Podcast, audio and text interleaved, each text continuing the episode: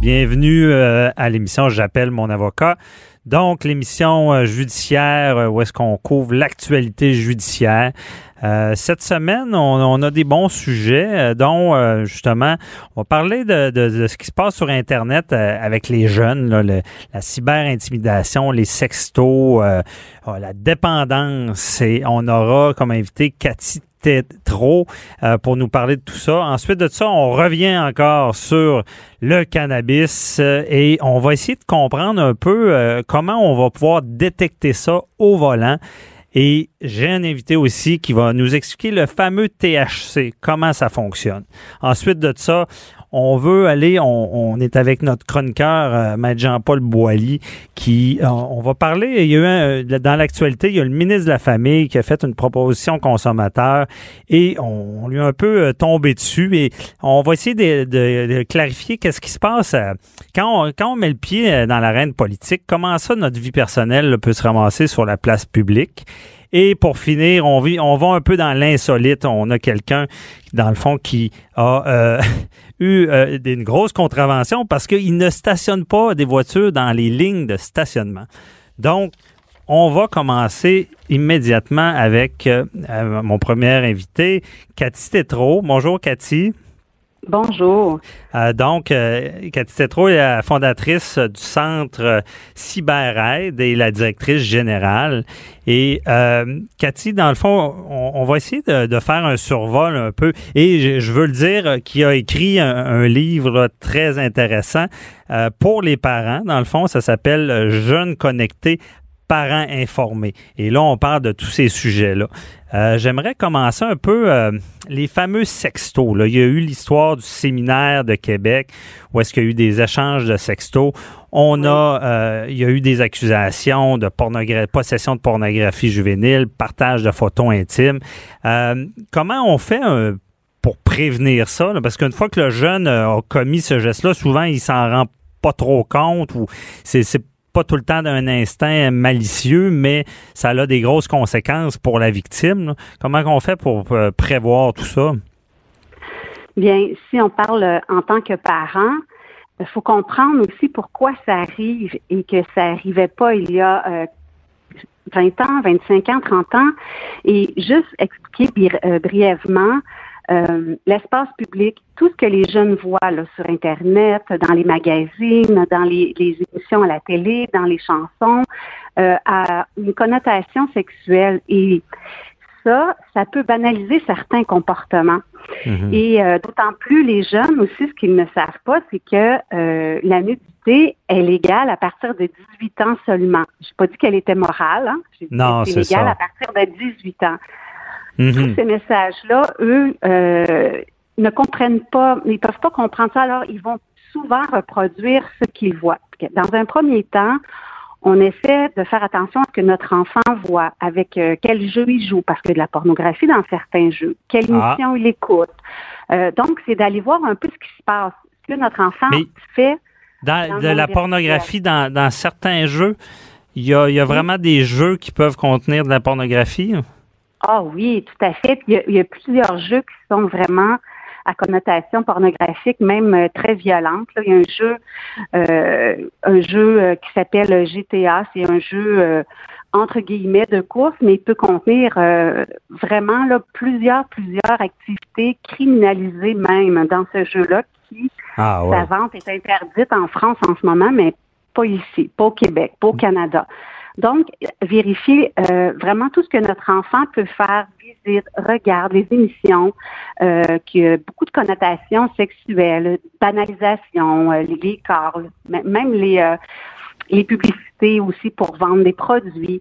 Nos enfants sont trop petits pour démêler tout ça. Ben, petit, justement, euh, ben, ma fille a trois ans et demi, puis déjà, la tablette, la tablette, c'est quasiment une drogue. On, limite tout ça. Il commence jeune, mais à quel âge on commence à s'inquiéter de, de, de qui, utilise euh, justement l'Internet? Parce que, comme je dis, moi, sur la tablette, il y a, il y a Internet. Là.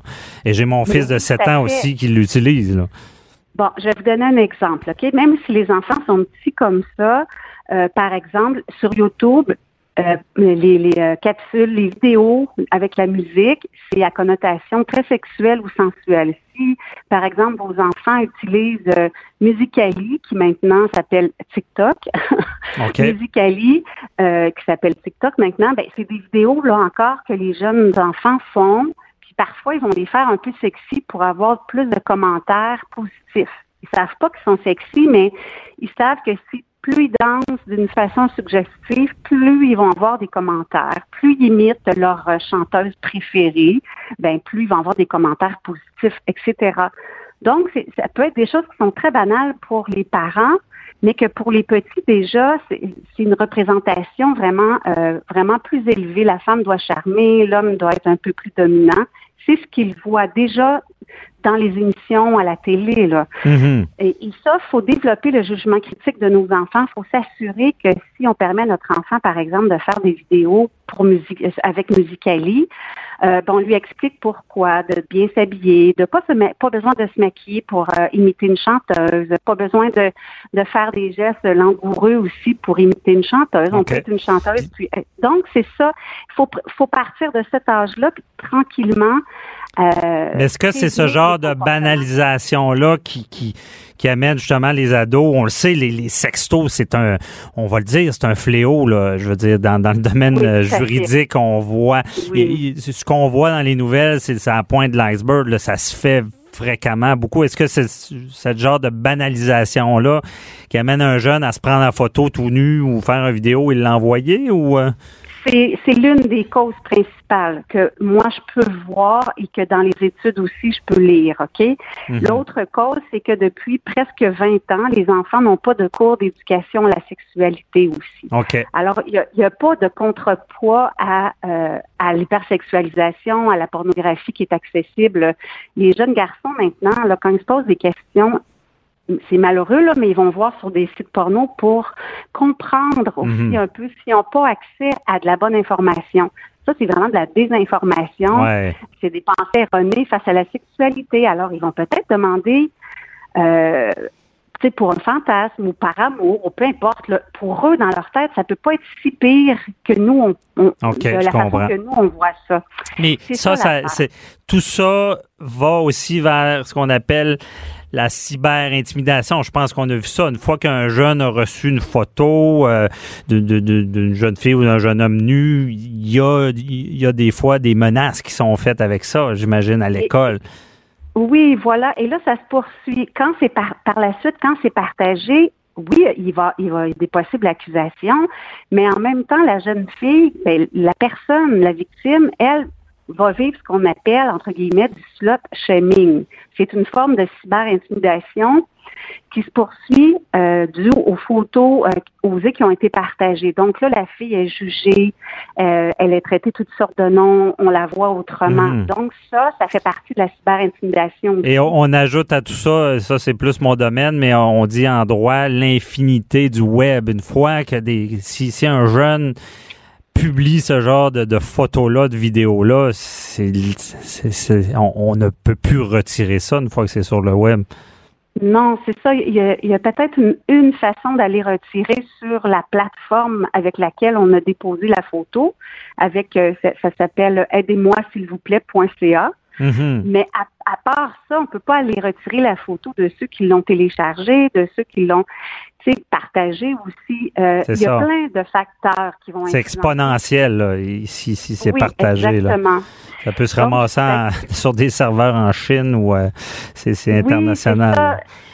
c'est ça, puis ça excuse pas le geste, mais ça peut expliquer certains gestes. Puis, puis il faut pas penser que tous les garçons qui partagent les photos sont des criminels. Peut-être qu'il y en a quelques-uns là-dedans qui ont un comportement qui va se poursuivre par la suite il y a d'autres raisons pour lesquelles les jeunes font ça aussi. Des fois, c'est pas euh, pour le plaisir, par gageure. Euh, ils vont.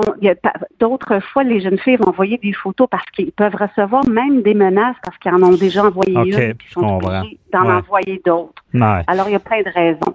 Puis en, terminant aussi, là, on parle, euh, on, JE, justement, a fait un, reportage là, sur, on parle aussi de cyberdépendance. C'est-tu lié à tout ça ou c'est-tu vraiment un problème, la, la, cyberdépendance? Tout à fait. Hmm? Oui, je n'irai pas jusqu'à dire qu'il y, y, a plein de jeunes cyberdépendants, mais j'irais jusqu'à dire qu'il y a plein de parents qui ne sont pas bien informés pour bien encadrer et pour euh, euh, vraiment baliser pour que leur enfant reste en santé parce que c'est autant la santé physique, hein, la position, mhm. le sommeil, l'exercice, autant la nourriture, les yeux que euh, aussi la santé psychologique. Euh, il peut avoir des conséquences aussi à l'école. Donc la cyberdépendance, cyberintimidation, sexualité, ce sont tous des comportements ou des expériences que les jeunes peuvent faire sur Internet alors que ce soit un ou l'autre faut s'assurer de ce que notre enfant fait. Il faut, prendre soin de sa santé, de sa sécurité, développer aussi des jugements vraiment critiques face à ce qu'il fait. Euh, mhm. De l'informer vraiment beaucoup sur les lois. Les jeunes ont tendance à ne pas croire qu'il y a des lois sur Internet. Et ce sont les mêmes lois. Alors, c'est vraiment de l'information, comme on fait en ce moment, là. Très important. Donc, euh, comme parent, c'est pas vrai de se dire euh, on, laisse faire ça, c'est la vie privée des jeunes, on n'a pas à mettre notre nez là-dedans. C'est pas comme ça que ça fonctionne. Non, le parent est obligé, il se doit de protéger son enfant, sa santé et sa sécurité, que ce soit dans le monde réel ou virtuel. Bon. On s'en sort pas, là. Bon, on, on va finir là-dessus, on va retenir ça. Euh, intervenez, euh, il faut pas avoir de honte de, de, de, vérifier ce que nos enfants font parce que les conséquences peuvent être très grandes. On l'a vu, on a vu des cas où est-ce que ça c'est allé même jusqu'au suicide. Là, c'est, c'est euh, donc ce n'est pas à prendre à légère. merci beaucoup, Cathy. C'était très instructif et on, on, va se reparler certainement parce que l'actualité malheureusement est, est pleine de ce genre de dossiers-là. Et évidemment de prévenir des fois c'est mieux que guérir. Bon, le sujet de l'heure, euh, la légalisation du cannabis. Euh, même, euh, disons que c'est le sujet d'actualité, c'est tous les jours dans les médias. Mais c'est pas pour rien, c'est un sujet chaud, si on peut dire, c'est un sujet d'actualité. C'est nouveau de légaliser une drogue et ça l'amène son lot de questions. Et moi, le bout que j'aime moins parce que peu importe ce qui se passait, ça prenait une date de dire OK, c'est légal parce que on avait beau essayer de tout prévoir, impossible à prévoir sur le terrain comment ça va fonctionner. Mais il y a un petit, côté que j'aime moins, c'est que on, je pense pas qu'on est prêt euh, pour ce qui est de, la détection du cannabis sur la route. Bon, on sait au Québec, c'est tolérance zéro, mais c'est une tolérance zéro, c'est pas la partie criminelle parce que euh, on parle de faculté affaiblie par la drogue. Donc, c'est pas vrai que au criminel, c'est tolérance zéro, ça sera administratif. Je sais pas même pas comment ça va quel genre de ça va être un ticket, je cite une certaine quantité, mais si le cannabis affaiblit euh, ta capacité, là, c'est un autre dossier. Donc, comment détecter ça? Et ce qui me fâche, je pense pas qu'on est prêt. Il est supposé avoir des machines, je suis pas sûr qu'elles sont fonctionnelles. On sait que on aura du fun, les avocats, parce que ça va ça, on va pouvoir contester ça. C'est un peu comme l'alcotest au départ c'était pas balisé et on trouvait des failles et des, des gens étaient acquittés. Mais j'espère que euh, parce que c'est sûr que les gens vont consommer plus, il va y avoir beaucoup plus de risques d'avoir des gens sous l'effet sur la route. J'espère qu'on on sera pas dans le réactif d'attendre qu'il y, ait des morts. Et justement pour en parler, j'ai un invité, André Gingras, euh, qui est conférencier et euh, blogueur sur un site qui s'appelle Grand Maman fume du pot Com, donc qui, connaît pas mal les enjeux et qui était même euh, au Colorado quand ça a été légalisé. Euh, bonjour André. Bonjour. Euh, c'est ça, je suis content d'avoir de, t'avoir dans l'émission parce que j'aimerais un peu démystifier ça, le, le, fameux THC. THC, c'est avec ça qu'on peut valider le, taux de cannabis, j'imagine, dans le sang. Comment ça fonctionne? Comment on, pourra détecter ça, autre que les agents évaluateurs qu'on connaît déjà? Est-ce qu'il y a une manière euh, de détecter ça avec des appareils? Ben, la première chose, le THC, c'est la substance active qui est dans le cannabis. C'est elle qui affecte les fonctions de la personne qui le consomme. Ça, c'est la première chose. Et pour le détecter, euh, c'est malheureusement pas très facile. Actuellement, il y a trois façons de le détecter, c'est-à-dire dans la salive, le sang ou l'urine. Mhm. euh, malheureusement, il n'y a aucune de ces méthodes-là qui permet de faire une corrélation précise avec comment la personne est affectée. Autrement dit, une personne pourrait tester positif avec un test dans la salive et ne pas être affectée du tout par la substance, c'est-à-dire d'être complètement euh, avoir toutes ses facultés. OK, je comprends. Et est-ce que ça varie d'une personne à l'autre? Ça, c'est la question. Ça varie énormément, oui, ça varie énormément d'une personne à l'autre. Euh, quand on parle de détection dans le sang, parce que c'est un petit peu ça qui s'en vient, dans le fond, les policiers, ce qu'ils envisagent quand ils vont arrêter des gens sur le bord de la route et qu'ils les suspectent d'avoir consommé du cannabis, c'est de commencer avec un test de salive. Le test de salive va dire positif ou négatif, mais le test de salive, il peut détecter jusqu'à 48 heures. Donc, un, peu un peu, euh, je t'arrête là, un peu comme l'alcool, il y a le fameux appareil de détection vérifié sur la route qui est un pass or fail euh, rouge ou vert, qui fait qu'une fois qu'on a fait ça, bon, on apporte la, personne au amène, pardon, la personne au, poste de police pour faire le vrai alcotest. C'est un peu comme ça. Le test de sang. Oui. Par contre, pour l'alcool, c'est simple et ça fonctionne bien. Parce que le taux dans, dans, le taux dans la laine est proportionnel au taux dans le sang. Pour le cannabis, il n'y a aucune espèce de corrélation. C'est à peu près n'importe quoi dépendant, ça fait combien de temps que la personne a consommé et qui est le consommateur. OK. Et euh, est-ce que tu es au courant une fois au poste comment ça va fonctionner? On, sait-tu déjà? Je pense qu'il y aurait une machine d'approuver mais je ne sais pas plus. Oui. Ben là, il y a une machine une machine à 5000 pièces pour faire les tests de salive sur la route. OK, sur la route. Ça c'est oui, puis une fois que c'est ça, c'est positif, ben ils peuvent amener la personne au poste pour un test sanguin, mais c'est là que ça se complique. Parce que comme je disais tantôt, il n'y a pas de corrélation entre le taux dans le sang et le niveau, de comment la personne est affectée. Un consommateur très régulier va tester positif dans le sang, même si ça fait trois jours qu'il n'a pas consommé. Alors qu'un nouveau consommateur pourrait venir juste de manger un muffin aux potes puis être complètement stone et son taux dans son sang va être relativement bas. Donc, c'est là que ça fonctionne pas. OK. Donc, il n'y a, pas, a pas de manière de, vraiment le détecter, là. En réalité, il y en a une. Il faudrait faire une biopsie du cerveau. Il faudrait prendre un échantillon dans la tête de la personne. Un peu plus compliqué. exact. OK, je comprends. Mais euh, est-ce que, puis ce THC-là, est-ce que, bon, là, je comprends, ça peut varier si on, on consomme beaucoup ou peu. si on consomme peu, il va être plus haut, plus rapidement. Euh, mais s'il est plus haut plus rapidement, est-ce qu'on a plus d'effets ou? Euh, pas nécessairement, c'est ça. C'est que tout de suite après la consommation, je dirais dans les 30 premières minutes, le taux est relativement élevé dans le sang, mais une heure, deux heures plus tard, il est déjà plus bas. Et la personne peut être encore pas mal affectée. Comme je dis, il n'y a, comme pas de lien. C'est ça. C'est là que ça devient compliqué. Je vais donner un exemple très simple. Une personne qui va fumer le soir avant de se coucher pour dormir, supposons qu'elle l'aide à dormir, ben, il, va il va tester positif le lendemain toute la journée. Oh, OK. Même s'il n'y a plus d'effet.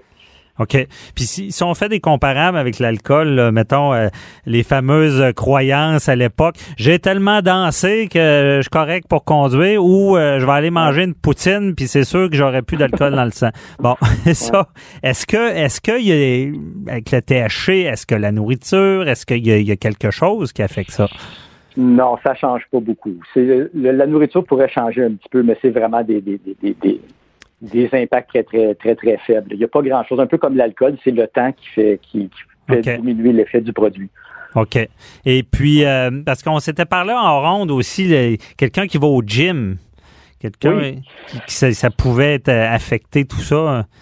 Exact. Ben, si on teste le THC dans le sang de la personne, puis que la personne sort du gym ou elle vient de faire son jogging le matin, puis c'est un consommateur régulier, ben, son taux vient. Si elle fait 45 minutes d'exercice, ça fait monter le taux de THC d'à peu près 25% dans le sang de la personne. La personne n'est pas du tout affectée. Mais si ah. elle, passe un test sanguin, elle va tester beaucoup plus élevé. Donc ça, c'est problématique. Puis là où ça peut être problématique, c'est que la personne pourrait se faire arrêter pour un stop brûlé, supposons, puis elle est un petit peu nerveuse. Le policier suspecte qu'elle a consommé. Elle a consommé depuis deux, trois jours, mais elle vient de faire son jogging, comme je viens de dire. Ben, le résultat de ça va dire qu'elle est très intoxiquée alors que la personne ne l'est pas du tout. Ah ouais, c'est vraiment euh, c'est compliqué. Donc, au final, euh, on peut prévoir que, parce que c'est ça, je pense que les, policiers ont formé des, plus d'agents évaluateurs. on, on, va rester avec les anciennes méthodes au final. Là, ah, ben, je pense que c'est vraiment ça qui peut fonctionner. C'est vraiment de, de, de, sortir la personne de la voiture, de lui faire des tests un peu comme pour l'alcool, marcher sur une ligne, toucher son nez, prendre sa pression artérielle, des trucs comme ça. Ça, c'est plus valable que n'importe quel test de sang ou de salive qu'on a actuellement. Je comprends bien, mais justement, ça, c'est mon domaine. Malheureusement, j'ai vu un jugement il y, a, une semaine et demie où est-ce qu'on avait tassé le la conclusion de l'agent évaluateur qui concluait que le, le conducteur n'était pas affecté par la drogue, mais le juge, avec une preuve circonstancielle et un aveu, a finalement dit que la personne était sous l'effet. Et de ce côté-là, ben, c'est bénéfique. On dit, bon, euh, mais parce que la personne a été reconnue coupable, malgré l'opinion d'un agent évaluateur qui disait que ça affectait pas sa conduite. Mais moi, ça me faisait un peu bouillir le cerveau dans le sens que je me disais, si ça fonctionne d'un côté, ben de l'autre côté, est-ce que vraiment, si on pense que la personne est affectée, est-ce que ça se peut qu'elle soit pas? C'est tout ça. C'est l'incertitude. Disons que avec l'alcool, on n'a pas ce genre d'incertitude-là. Euh, non, avec l'alcool, on a une mesure. Oui, exact. Avec l'alcool, on a une mesure beaucoup plus précise. C'est beaucoup de travail pour les avocats qui s'en viennent. Oui, c'est certain. Mais moi, je me pose la question, un, un gars chaud versus un gars gelé, là, c'est qui le plus dangereux? Euh, clairement, si on me disait, ah oui, il y, en a un, il y en a un qui est pire. Si on me disait, tu t'en vas à Québec, là, euh, tu dois rouler le lundi, tout le monde est chaud, ou le mardi, tout le monde est stone, je partirais le mercredi. Mais si, j'avais le choix entre le lundi et le mardi, j'irais le mardi. Clairement, il y a beaucoup moins d'impact sur la conduite. OK. C'est moins euh, sur, ah, sur le système, c'est moins ben, direct. Ouais. Oui. je peux prendre des exemples très simples. Le Vermont, qui est le deuxième État où il y a le plus de consommation de cannabis, ils ont un des meilleurs bilans routiers des États-Unis. Oh. Euh, donc, quand on fait des espèces de corollaires, ou encore le même, que le meilleur bilan routier des États-Unis, ben, ils, sont dans le top 10 des États où ils consomment le plus de cannabis. Donc, les impacts sur le bilan routier sont pas si grands que ça, selon le ah, National Highway Traffic. C'est surprenant. Ben, oui, c'est surprenant. on veut pas donner on veut pas dire aux gens, ça a l'air quasiment qu'on dit aux gens, vous allez mieux euh, conduire euh, avec un petit joint. On dit pas ça, mais c'est quand même très...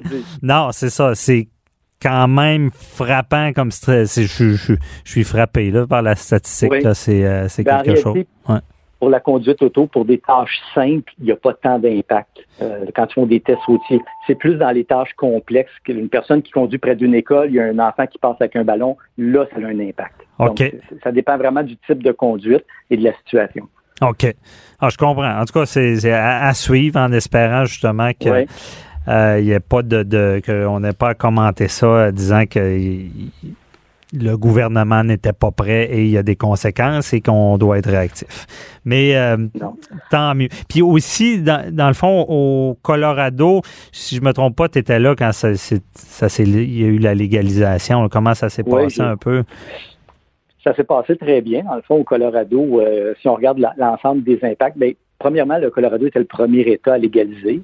Et puis, tout le monde paniquait un petit peu autour en disant qu'ils sont complètement fous de faire ça. Euh, ça a été fait par... Puis, quand ils l'ont fait, en réalité, ils ont eu des résultats très intéressants dans le sens où la consommation dans la population, contrairement à ce qu'on a tendance à croire, euh, elle est stable. Elle ne bouge pratiquement pas. Et ah. chez les jeunes, il y a même une diminution de la consommation. OK. Donc, c'est léger, mais quand même. Bon, c'est intéressant et rassurant.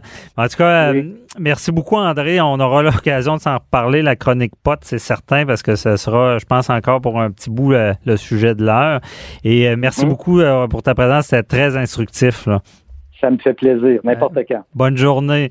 Après la pause, euh, on va, on change de sujet et on va parler.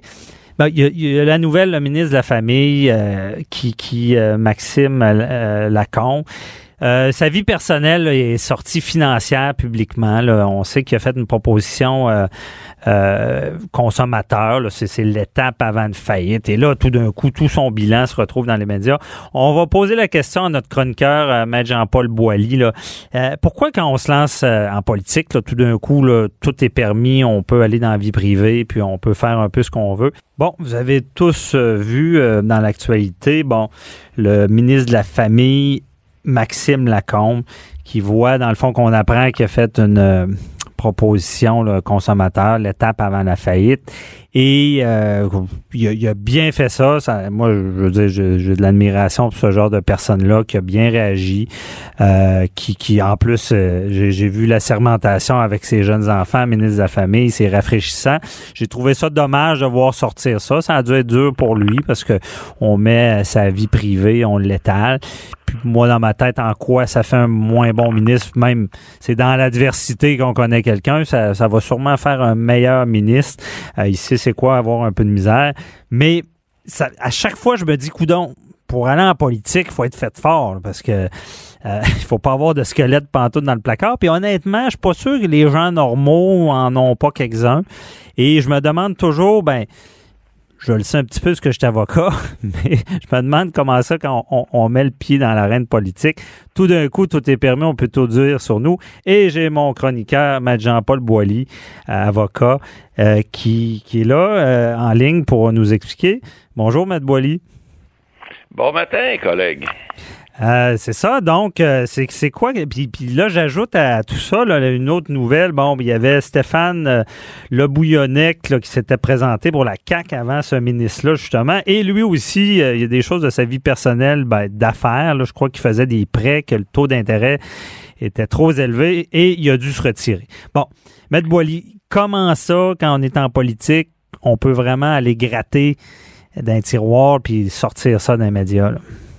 Ben, écoutez, lorsque vous êtes une personnalité publique, il euh, faut s'attendre à ça. Bon, évidemment, les politiciens, c'est encore plus aigu parce que ces gens-là représentent le peuple, ils sont élus par le peuple, ils vont voter des lois, ils vont faire des règlements qui vont s'appliquer aux gens. Alors, il faut, pensez-moi l'expression, il faut, faut laver plus blanc que blanc, il faut mhm. avoir pas de blanche. Maintenant, est-ce que des fois, il y a des péchés véniels, il y a des péchés mortels? Est-ce que euh, utiliser les, les dispositions qui sont prévues dans les lois pour permettre, par exemple, à M. Lacombe, là, qui a eu euh, probablement une mauvaise passe, que comme bien du monde, ça peut arriver, vous le disiez en, en, introduction, ça peut arriver à tout le monde. Bon, ils ont eu euh, des problèmes familiaux qui ont fait en sorte que Madame, bon, a peut-être eu, eu, les mêmes revenus. On voit que, bon, Monsieur était, euh, on dit anchorman là, à TVA à Gatineau. Bon, il n'y avait peut-être pas les revenus que les gens pensaient. Mais cela étant dit, ces gens-là ont des trains de vie, puis du jour au lendemain, ben, lorsque ça, euh, il n'y a, plus le même revenu, ben, il faut des fois prendre des, dispositions, puis ça arrive des fois qu'il y a des ménages qui vont euh, perdre certains revenus, donc accumuler des dettes, puis là, ben, il y, a des, il y a des lois qui prévoient qu'on peut s'en sortir. Alors, c'est pas toujours d'aller voir un Shylock sur le coin de la rue ou d'aller voir euh, quelqu'un de la mafia qui va nous casser deux jambes de le rembourser. Donc, lui, lui a pris des dispositions pour, puis on va parler de M. Loubliognac tout à l'heure, mais il a pris des dispositions pour s'en sortir. Mais écoutez, euh, lorsqu'on est en politique, puis surtout si on est ministre, raison de plus, ben on va gérer des budgets. Alors les gens sont en droit de connaître la situation, et c'est pour ça qu'on dit, c'est pas de sortir les squelettes dans le placard, mais c'est de voir quand même qu'est-ce que ces gens-là ont fait dans le passé, puis quitte à ce que ça n'en fasse des personnes meilleures. Mais on est en politique, puis il faut s'attendre à ça. Il y a des gens qui sont dans le public, comme vous par exemple, si vous faites une coche mal ben, vous, allez, vous allez en quelque part, vous allez probablement être plus euh, euh, exposé à la. À Mais est-ce que, je, est-ce que je suis autant exposé qu'un politicien ben en étant dans le public? Ben, ben, ben, j'espère que non pour vous, mais on est quand même les gens qui, qui, qui ont une certaine exposure, excusez-moi l'expression anglaise, mais une certaine exposition publique, on est toujours euh, un peu plus euh, euh, de sujet à ce genre de, de à ce genre de, de, de, de démarche-là qui va faire en sorte qu'on va probablement avoir plus une page 3 qu'une page 30. Alors, mhm. le, le politicien encore plus, a fortiori, comme on dit, le politicien, lui, il va devoir possiblement, comme M. Lacombe l'a fait cette semaine, s'expliquer un peu plus. M. Le Boulognette, c'est une autre chose, parce que lui, il a, utilisé également les, lois en vigueur, puis, moi, ce que je trouve drôle également, puis cette semaine, sur vos ondes, d'ailleurs, il, a, pu s'exprimer, on l'a entendu à Dutrisac, puis à d'autres endroits, mais il, il a quand même bien expliqué que ce qu'il faisait, lui, c'est complètement légal. Non seulement c'est légal, mais dans huit provinces sur dix au Canada, on peut faire ce genre de prêt-là qui, en, anglais, on dit un bridge, c'est, ça permet aux gens qui ont momentanément un besoin d'argent. Oui, euh, on peut dire que socialement, des fois, c'est pas accepté, mais il reste que ce sont des prêts très temporaire, qui, lorsqu'on regarde en bout de ligne, oui, il peut avoir un gros taux d'intérêt sur deux mois parce qu'on le met sur un an, mais mm-hmm. quand même, ça aide les gens à s'en sortir. Alors, et, ça, un politicien qui n'a pas le temps de tout exprimer puis qui n'a pas le temps de dire exactement comment ça fonctionne, ben il se fait lapider sa place publique. C'est ça qui est arrivé. Puis il n'a pas été capable de se présenter. Évidemment, heureusement pour la CAQ, ils ont été capables de, représenter Christian Dubé à la place dans son comté, puis il a été élu. Mais il reste que ça, ça détruit des carrières. Puis c'est sûr qu'en politique, c'est choquant de voir ça arriver. Mais est-ce que est-ce qu'on va trop loin, M. Boily? Est-ce que euh, le, le, ça l'empêche peut-être des gens normaux, parce qu'il faut avoir la coin dure là, pour, pour, euh, pour se dire, coudon, je vais en politique, puis c'est sûr que tout peut sortir sur moi. Est-ce que ça empêche des gens qui, des, des gens compétents de se lancer en politique? Ben, c'est certain qu'il faut se poser la question, parce qu'il y a bien des gens qui, euh, bon, disent, d'abord, vous savez, la politique pour une personne, par exemple, qui est en affaires, c'est pas payant. Bon, on va dire un salaire de ministre à 150 000 par année, c'est plus que la, moyenne du peuple, mais il reste que pour quelqu'un qui est en affaires, prenez M. Dubé qui est venu se présenter, bon, est-ce que accepter une baisse importante de revenus, puis se faire charrier sa place publique, il y a bien du monde qui aime ça? Réponse, non, c'est certain. Ça prend un point de dur, effectivement, comme vous dites. Ou il faut être passionné. Faut être passionné il faut être passionné, puis il faut vouloir euh, faire en sorte qu'on veut faire avancer la société. Maintenant, est-ce qu'il y a des gens qui vont en politique puis ils sont un peu masochistes, peut-être, mais il reste que aujourd'hui, surtout aujourd'hui que les réseaux sociaux et tout ça, on peut pas faire en sorte de passer à côté. On en a d'autres exemples. Hein. Vous avez Guy Ouellet, là, qui, bon, on a appris cette semaine, là, jeudi, euh, que euh, le, le, le, pas l'UPAC, mais le BEI, le Bureau d'enquête indépendante, allait finalement faire une enquête sur les sur les, les, les, les, saisies que l'UPAC avait fait, parce qu'on sait que ça, ça a tombé, euh, vous n'avez parlé à votre émission la semaine dernière, alors ça a tombé à l'eau, ces affaires-là. Mais évidemment, est-ce que Guy Ouellet, aujourd'hui, aujourd'hui euh, va s'en sortir, puis que est-ce que ça parce que souvent des fois fouiller dans le placard comme M. Lacombe on a fait cette semaine, ça va peut-être y amener un, petit peu de la sympathie parce qu'on va dire écoutez, il y a bien des gens comme ça. Est-ce que M. Wallet ça y en a apporté de la sympathie? Réponse oui parce qu'on a vu même Amir Kadir à l'époque venir dire ben non mon ami Guy Wallet c'est un gars qui est bon. Est-ce qu'aujourd'hui euh, il, va avoir la même sympathie s'il y a une enquête qui démontre qu'il a peut-être passé à POC un peu vite à, à ces gens puis qui n'auraient pas dû possiblement. Mais ça, ça fait partie. Mais est-ce qu'il y a des degrés de choses qui sortent? Donc, euh, exemple, bon, quelque chose de financier, ça fait mal, le financier? Euh, si on le compare à quelqu'un qui qu'on dit qui est agressif ou qui, qui, fait du harcèlement, qu'est-ce qui est le pire, le ben, financier ou le harcèlement? Écoutez, c'est toujours une question d'apparence. On est dans un monde d'apparence et que ce soit financier, que ce soit du harcèlement, que ce soit de, de, la dénonciation ou quelles que soient des choses, on va toujours en demander plus à un politicien parce qu'on va dire, le politicien, lui, il doit pas faire des choses que le, le commun des mortels pourrait faire. Alors, mhm. c'est ce qu'on demande aux politiciens. Maintenant, est-ce que c'est pire au niveau financier? Est-ce que c'est pire, par exemple, si quelqu'un a fraudé et puis que là, il vient, euh, par exemple, président du Conseil du Trésor? Réponse mm. oui. C'est bien évident qu'on ne fera pas confiance. Mais si quelqu'un euh, fait de l'agression ou des choses comme ça, ben, il risque également d'avoir le même genre de, de, de, de, jugement populaire, entre guillemets, puis de, sauter à clôture un moment donné, puis de plus être capable de se présenter. Oui, je comprends. Puis moi, je, je, fais de la lecture de chevet avant de me coucher. Là, je lis des beaux jugements de la Cour suprême. Euh, j'ai déjà lu la Cour suprême disait en politique la ligne est loin parce que c'est la liberté des débats, c'est le public doit être informé. Donc, et effectivement, c'est des représentants de l'État et ils doivent, euh, ben, comme vous dites bien, euh, laver plus blanc. Ils doivent être au-delà de tout Mais, et... où la ligne? Et où je, puis je vois des politiciens qui se traitent de mafieux entre eux. Il y a, c'est où la ligne? Ah. Qu'est-ce que, ben, où on peut pas aller dans tout ça? La ligne, elle est, elle, est, elle est quand même assez bien tracée. On ne peut pas aller dans la diffamation, mais on peut aller assez loin. Vous savez que les politiciens, que ce soit à l'Assemblée nationale ou à la Chambre des communes à Ottawa, lorsqu'ils sont en Chambre, ils sont sous l'immunité. Alors, ils peuvent dire pas ce qu'ils veulent parce qu'il y a un code euh, parlementaire qu'ils doivent respecter. Il y a des expressions qu'ils ne doivent pas dire.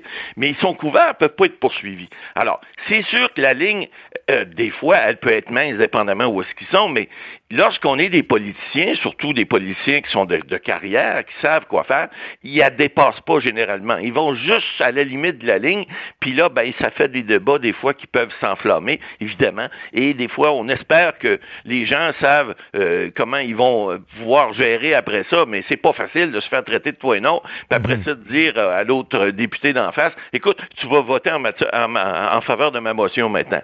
Des fois, ça fait des petites flamèches. Mais, et là, si on s'en va, là, on Raymond dans son salon.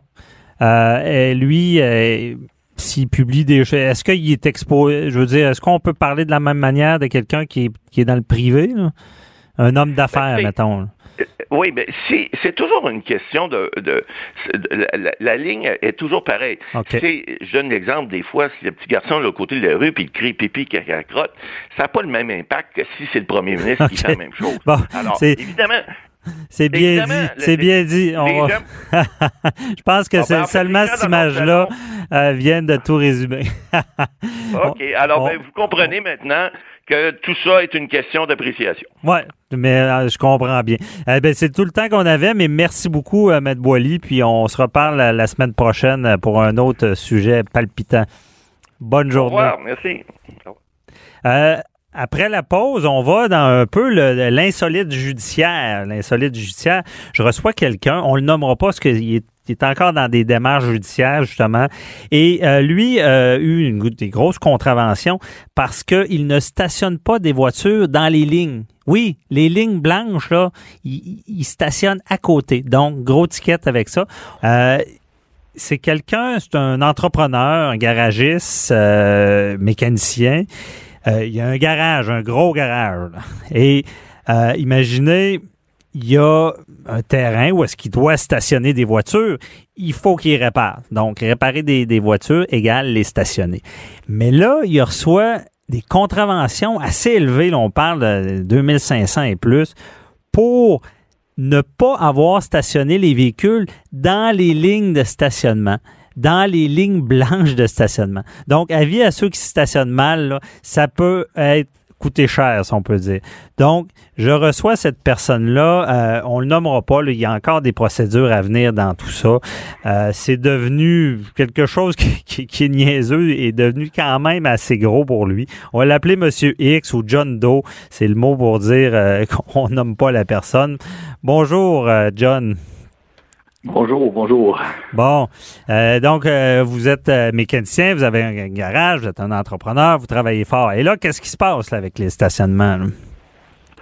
Ah, ce qui se passe, c'est que depuis quelques temps, c'est rendu un cauchemar. moi, depuis, depuis plusieurs années, j'opère justement un garage. Et ça a commencé avec, ben, premièrement, il faut préciser que ce garage-là est limité dans le nombre de stationnements. Et mhm. euh, je, bénéficiais tu sais, des, des, alentours, des fois des rues euh, à côté qui permettaient un stationnement. Et depuis 2014, à peu près, euh, ben là, ils ont commencé à mettre des réglementations, des vignettes, et puis ils ont coupé les, les, stationnements là, que qu'on pouvait utiliser là, à ce moment-là. Ça, ça doit être un hasard. ah, c'est un hasard. Ils ont mis des belles vignettes proches de votre garage. Exactement, des vignettes de stationnement. Donc, ça, ça, ça réduit euh, effectivement le, nombre de places disponibles. Donc, euh, étant donné que j'étais un peu limité sur l'espace de stationnement, il faut comme condenser toutes ces voitures-là à l'intérieur. Et puis voilà qu'il y a euh, un certain temps que là, je reçois des infractions et tout d'un coup, la ville décide que là, je ne peux plus stationner si c'est pas dans les lignes. Mais je comprends pas, vous avez une cour, puis d'habitude, on a une cour, on, on, on parque des chars.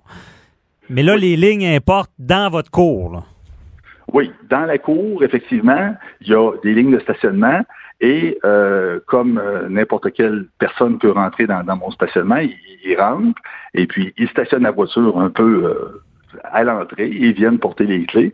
Et si à ce moment-là, je suis pas assez rapide pour aller déplacer la voiture et que l'inspecteur fait comme ils ont fait dans, dans les derniers temps, viennent prendre des photos, à ce moment-là, euh, je me mérite un magnifique ticket euh, de stationnement là, euh, de 2500 dollars. 2500 dollars, OK, pour une infraction.